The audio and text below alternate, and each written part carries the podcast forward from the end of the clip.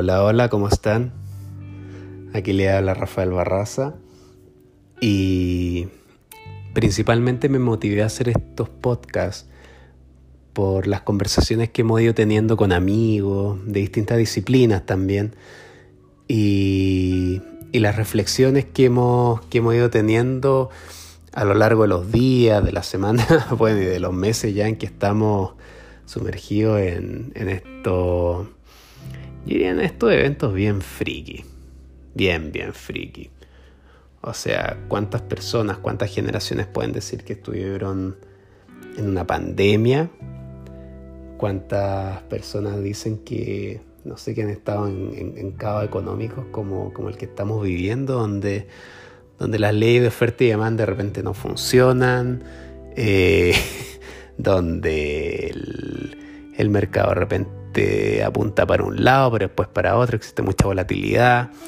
Eh, y la misma gente también, la misma gente que obviamente anda un poco más desorientada eh, y obviamente que, que, entendible. A quien no le ha pasado que ya estando en cuarentena tantos días se empieza a aburrir y ya la televisión no, no, te ayuda mucho, empieza a leer. Eh, echas de menos, no el, ir al parque, caminar, ir a la playa, tener libertad de desplazamiento. Entonces, junto con toda esta situación, es que hay varios fenómenos que, se han ido dando y dentro de la disciplina que, que, más manejo, que es la economía, el tema de las finanzas, las inversiones, hay temas que, que me gustaría ir explicando, me gustaría ir compartiendo, pero en simple, ¿ya? Esencialmente por, varias dudas que me han hecho, que me han hecho amigos en torno a, fenómenos que, se han ido dando. Como por ejemplo, si hoy día o ya mañana van a ver los titulares en prensa, se van a encontrar con una noticia que va a hablar respecto de del petróleo, ¿ya? Del petróleo el WTI a nivel mundial, que es un tipo de petróleo que, produce, que produce Estados Unidos. Pero hablar del contrato futuro del petróleo, que dice que se transó a menos 37 dólares, ¿ya? Los contratos con entrega en mayo, pero con vencimiento el 21 de abril, o sea, mañana, para cuando estoy haciendo este podcast. El tema está en por qué el petróleo se transaría en niveles negativos? ¿Por qué un bien se transaría en niveles negativos siendo que la ley de oferta y demanda que hemos ido aprendiendo nos dice que, y cuál, y cuál es la idea también de un negocio? O sea, yo produzco barato para vender más caro y tener un margen de utilidad. Pero aquí estaría pasando lo contrario. Aquí el productor estaría vendiendo a menos 37 dólares entre comillas, siendo bien didáctico, a menos, menos 37 dólares el, el, petróleo, el commodity que se llama, al comprador. Entonces yo le estoy dando plata a este comprador. Pero ¿por qué se da, por qué se da esta situación? Para partir, y definamos bien en simple, que un contrato a futuro básicamente es un instrumento financiero el cual me sirve para poder asegurar o garantizar de mejor forma, prever de mejor forma el precio de un activo, ¿ya? Si por ejemplo, yo soy comprador de petróleo, yo soy comprador de barriles de petróleo, ¿de qué depende el petróleo? ¿De qué depende el precio al cual yo voy a tener que comprar ese petróleo? Depende de que los miembros, los países miembros productores de, petróleo, la OPEC, y todos los productores en sí mismos se pongan de acuerdo para ver en cuánto se va a transar el petróleo. ¿Ya? Pero eso me deja merced en términos de que yo no me voy a poder planificar financieramente con mi empresa para poder ver cuál va a ser el costo de ese barril de petróleo. Así que yo soy una refinería, por ejemplo. ¿Ya? Entonces un contrato futuro me sirve para eso. ¿Por qué? Porque me prefija el precio y me dice, usted en un año más, supongamos, ya, o en seis meses más, en tres meses más, va a comprar tanto barril de petróleo, pero a tal precio. Entonces con eso yo digo, uff, por último, me puedo organizar en términos de los costos que voy a tener. ¿Ya? Es un contrato futuro bien en simple, para eso sirven. Entonces me dice que estos contratos futuros se transaron a menos 37 dólares. Vale decir, el productor de petróleo está diciendo, oye, por favor, necesito deshacerme estos barriles de petróleo. Que le dice el comprador, le dice, no, sabes que yo no quiero porque tengo mucho stock.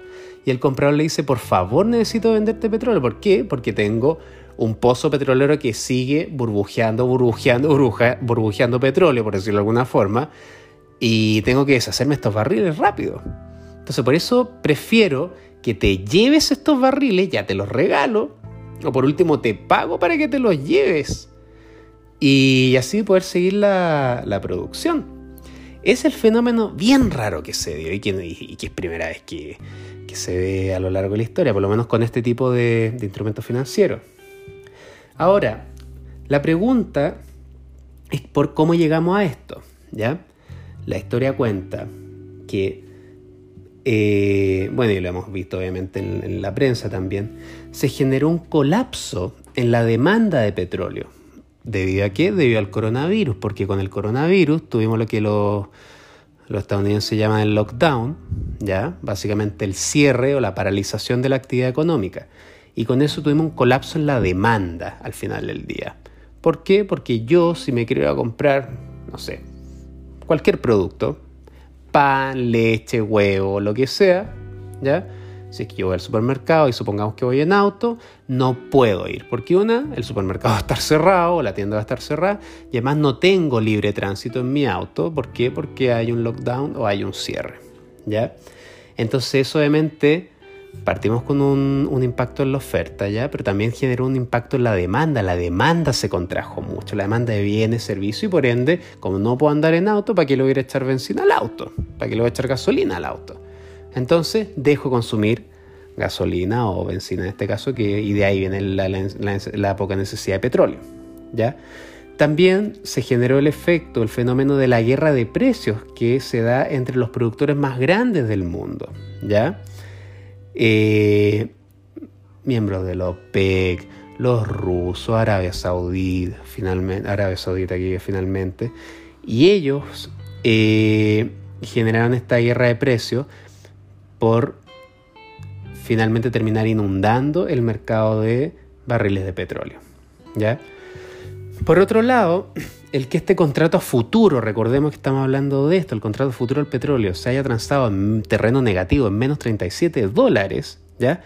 También sea obviamente porque las instalaciones de almacenamiento, donde yo tengo que guardar estos, estos barriles, ya están relativamente en sus capacidades máximas, ¿ya? Ya están súper, súper llenos.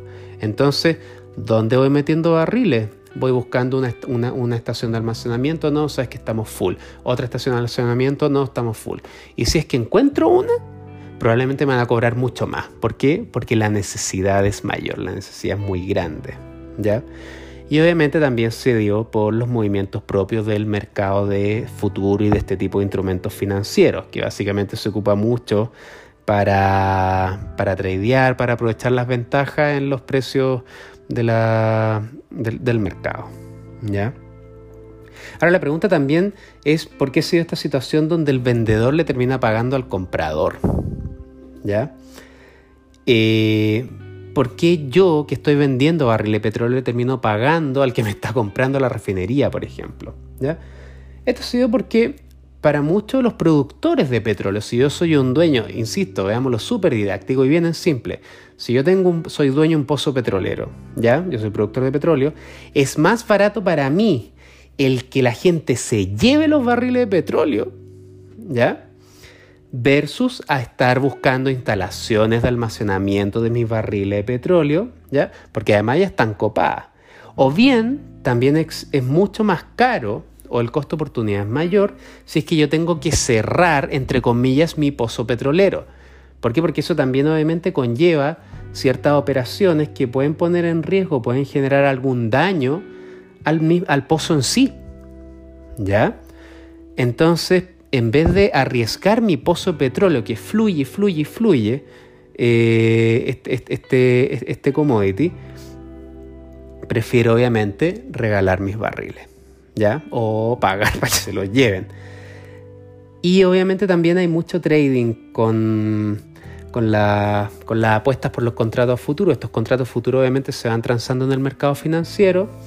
Y, ¿Y, qué pasa? Si digo, no, sabes que yo creo que el petróleo está súper barato ahora, lo voy a comprar. Pero chuta, ¿y qué pasa si después el petróleo no sube? ¿Ya? Y me quedé entonces con un precio ya barato. Cuando ese contrato venza, ¿ya? Voy a tener que ejercer esa, esa opción y por ende voy a tener que pasar el contrato y me van a dar un barril de petróleo. Y después digo, ¿dónde guardo este barril de petróleo? A mí no me interesa recibir barril de petróleo, simplemente quería hacer una pasada, entre comillas, con estos instrumentos financieros para poder tener un margen de utilidad, un margen de ganancia. ¿ya? Yo no tengo la intención de quedarme con estos barriles.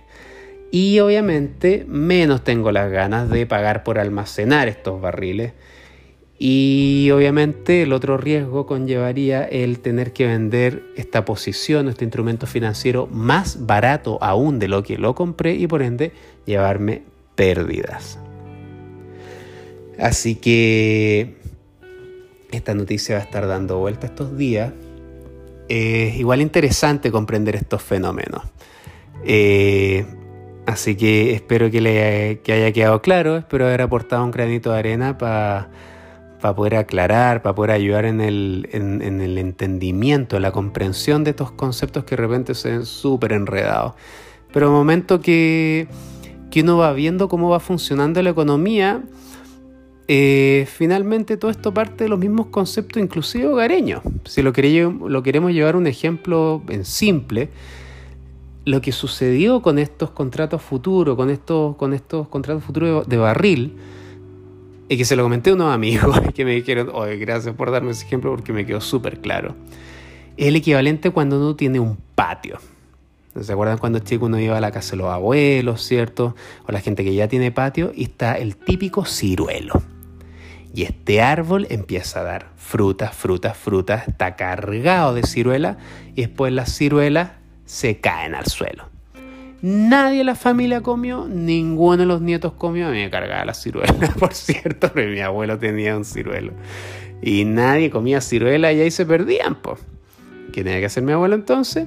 Ir con la escoba a barrer las ciruelas. Ese barrer las ciruelas, el equivalente, oye, ¿sabes que por favor te regalo esta cuestión? Llévense estos barriles. Los barriles terminan siendo la ciruela. Así que espero que con ese ejemplo haya quedado también mucho más claro la explicación. Y seguiremos haciendo esta, esta iniciativa, estos podcasts también para, para ir motivando a la gente. También vayan proponiendo temas que podemos analizar en, simple y, de esta forma, bueno, también ir entreteniendo, ¿no? ir compartiendo experiencias, vivencias dentro de este mundo loco que, que estamos viviendo. Así que ha sido un agrado y que estén todos muy bien. Un abrazo grande a todos. Chao, chao.